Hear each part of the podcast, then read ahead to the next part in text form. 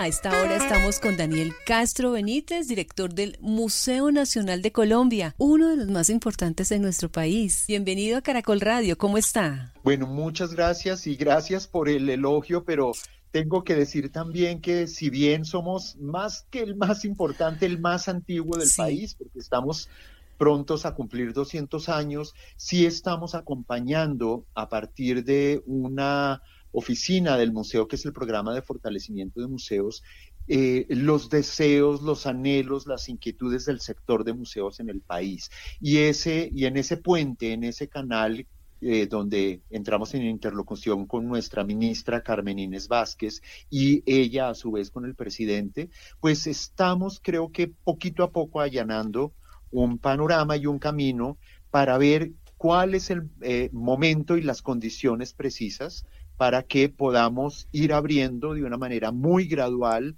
muy cuidadosa nuestras puertas y que los ciudadanos puedan volver a nuestros lugares de cultura, de educación y de disfrute. Sí, pues eh, mientras todos hemos estado en casita trabajando, nos imaginamos que ustedes también eh, han estado muy juiciosos trabajando y pensando en cada uno de esos detalles, de esas medidas, para que haya esa percepción de seguridad cuando retornemos al Museo Nacional y a todos los museos en Colombia. Sí, eh, yo creo que tendríamos que mirarlo desde dos perspectivas. Una, que es que no hemos parado. ¿En qué sentido? Y es que eh, la, el confinamiento nos ha retado a que esa, eh, digamos, ah, condición casi ineludible de la presencialidad que eh, pues era casi nuestra condición de trabajo previa confinamiento y previa emergencia, hoy se ha volcado a las plataformas digitales y a las redes sociales. Nos ha hecho, es una cosa que a, mí me parece muy bella y no podemos descuidar, más cercanos que nunca. O sea, yo creo que el sector de museos es un sector muy unido. Tenemos una mesa nacional de museos, nos acompañamos, pero tal vez nunca antes habíamos estado en esta paradoja de estar distanciados más cerca y viendo cuáles son las mejores maneras de seguir eh, teniendo un trabajo relevante eh, eh, de ofrecimiento a la ciudadanía. Pero también, pues, y es parte de lo que estamos conversando, qué condiciones sean las ideales y también que generen unas dimensiones de flexibilidad en todos y cada uno de los museos del país para que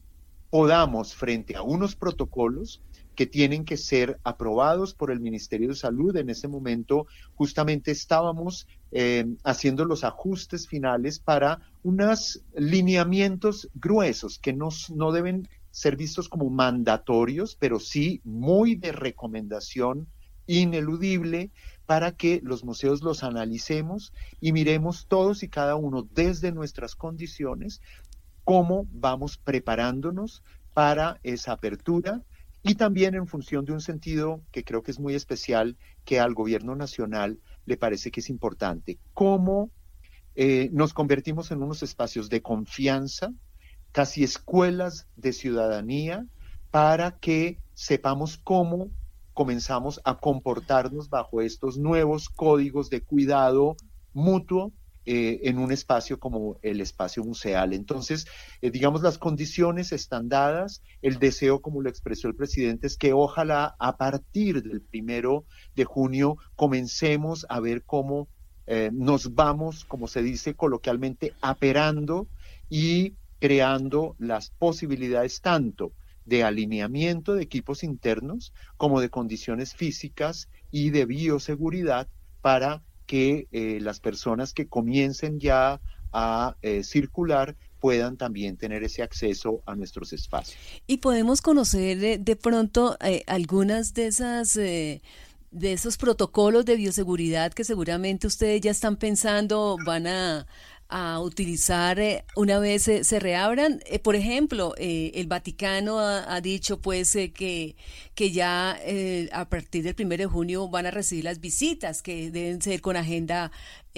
previa, la toma de temperatura, obligación de llevar mascarilla, todos esos protocolos de, de, bioseguridad. Hay algunos que ya podamos conocer, que tengan pensado en los museos de Colombia y exactamente en el Museo Nacional. Yo creo que son eh, básicamente lo, las reglas generales de la bioseguridad, es decir, que nosotros tengamos unos controles, unos controles previos de ingreso. Eh, también eso tiene que estar medido, y lo estaba conversando con el equipo de trabajo del Museo Nacional, para que eh, sepamos que como el, el número de visitantes va a ser mucho menor del de un momento de prepandemia, es posible que los espacios que son más reducidos eh, en términos de las exhibiciones no estén disponibles al público, justamente porque pues, no podemos eh, incentivar a la aglomeración, que vayamos también eh, testeando, que vayamos haciendo pruebas, porque es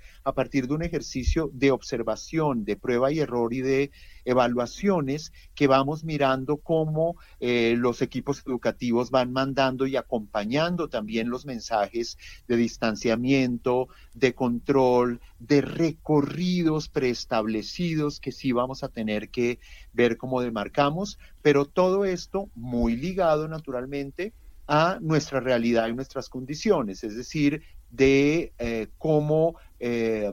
lo tecnológico tiene que irse involucrando poco a poco para que muy seguramente, no de manera inmediata, pero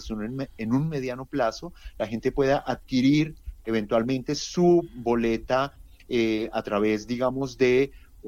unos procesos mucho más virtuales, que no tengamos que atender, digamos, obligatoriamente en taquilla, eh, salvo pues las personas que no tengan esos accesos y a quienes sí les debemos permitir también pues eh, ese ingreso en el museo, pero previo a eso son muy claramente todas las condiciones de bioseguridad, que son la mascarilla, el distanciamiento, el tema de eh, portar sus elementos eh, eh, personales. Es decir, ayer también lo conversaba, donde el, el, asunto, por ejemplo, del guardarropas ya va a ser una cosa que no vamos a poder tener habilitado por razones de que es un espacio pequeño, que es un espacio donde entonces se concentrarían prendas, de ciudadanos. Y entonces es sencillamente crear espacios de confianza, insisto, eh, compartidos, acompañados, en los cuales nosotros brindemos unas condiciones y unos elementos básicos de comportamiento, pero que también esperemos que los ciudadanos sepan que debemos eh, actuar bajo unos principios de flexibilidad y unos principios,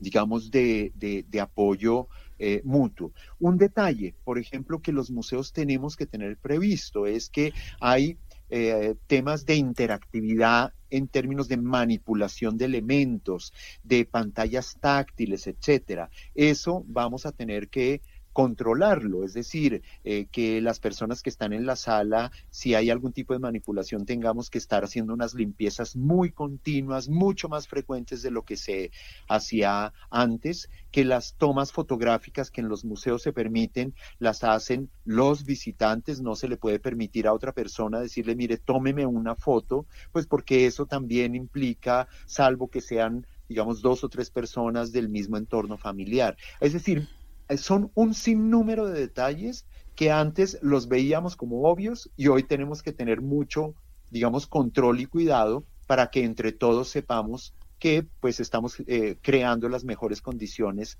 para ojalá ese pronto disfrute nuevamente de estos espacios culturales y educativos. Sí, definitivamente todo, todo esto cambia. Eh, hay grupos de estudiantes que, que también eh, suelen visitar el, el, Museo Nacional, en ello también, ¿no? Hay que, hay que pensar, porque pues los estudiantes siempre llegan por grupos. Y... Sí, de acuerdo. Ahora, eh, ya sabemos que, como digamos, eh, básicamente educación básica y media está todavía en confinamiento. Todavía no tenemos previsto un tema de la atención a grupos, porque sabemos que es el grupo, de alguna forma, el que nos genera, eh, el que genera, digamos, eh, mucho más, más riesgos. Lo que nos imaginamos más es en unas visitas que, como lo hemos visto en los medios de comunicación, especialmente ya museos europeos que están comenzando a medir la posibilidad de acceso, eh, son visitas mucho más individualizadas,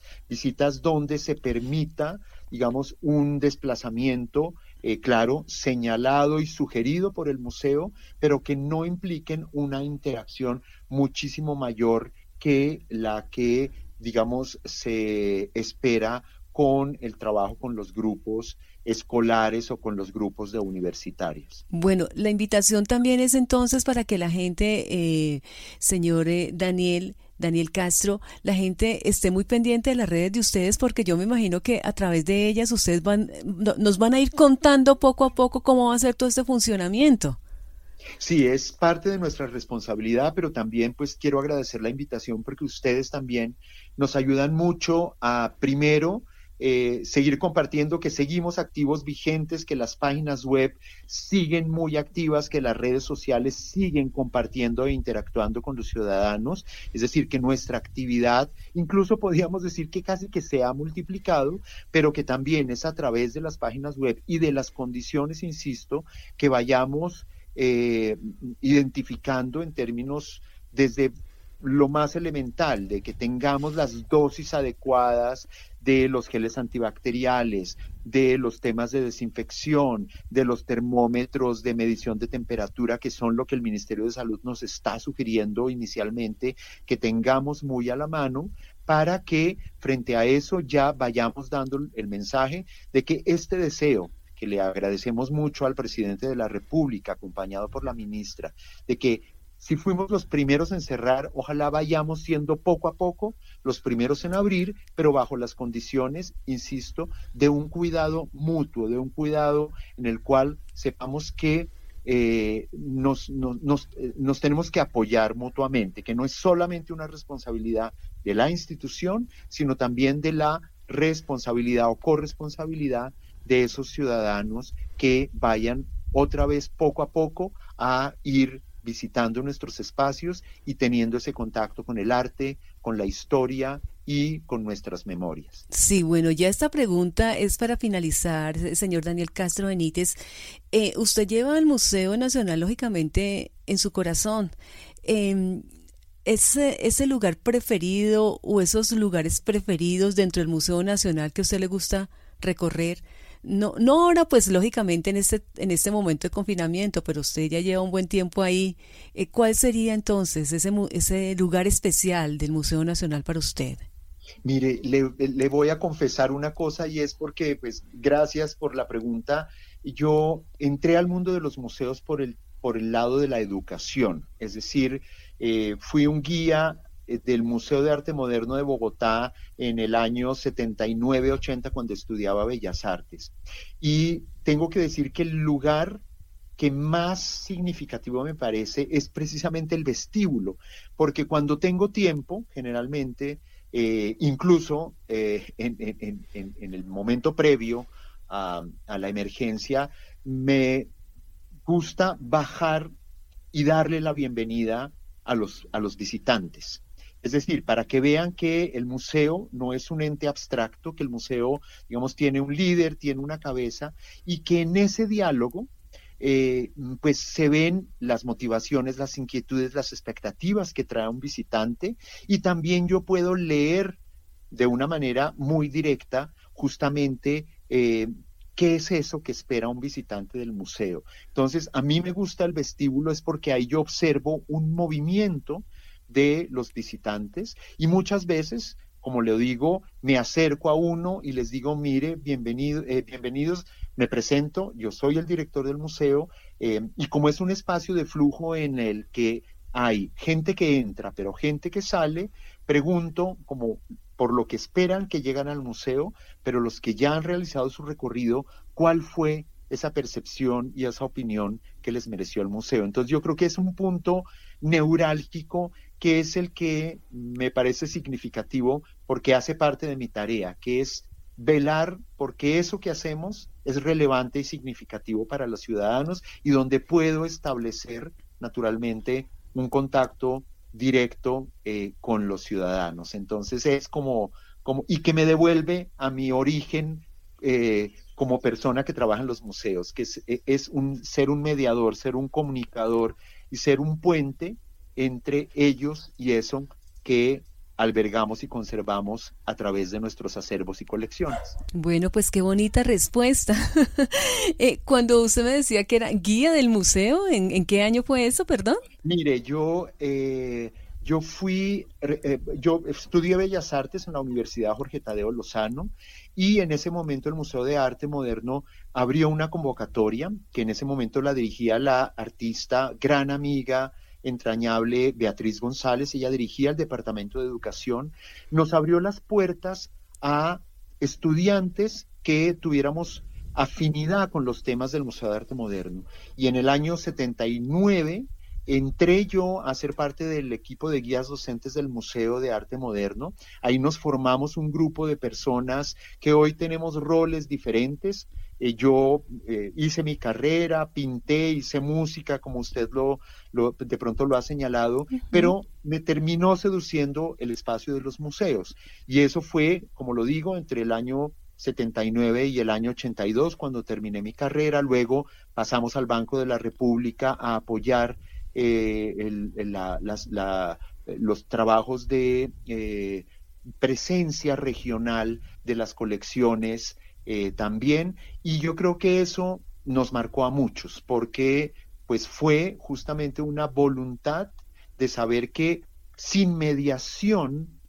humana, yo creo que lo otro que un museo alberga se convierte en algo inerte. Podemos tener los grandes tesoros, que no me gusta llamarlos así, los grandes acervos patrimoniales, pero si no hay una mediación de un ser humano que le invite a un ciudadano a ver con curiosidad, no solamente a conocer y a que yo le entregue una información eh, académica, sino a que entre los, entre los dos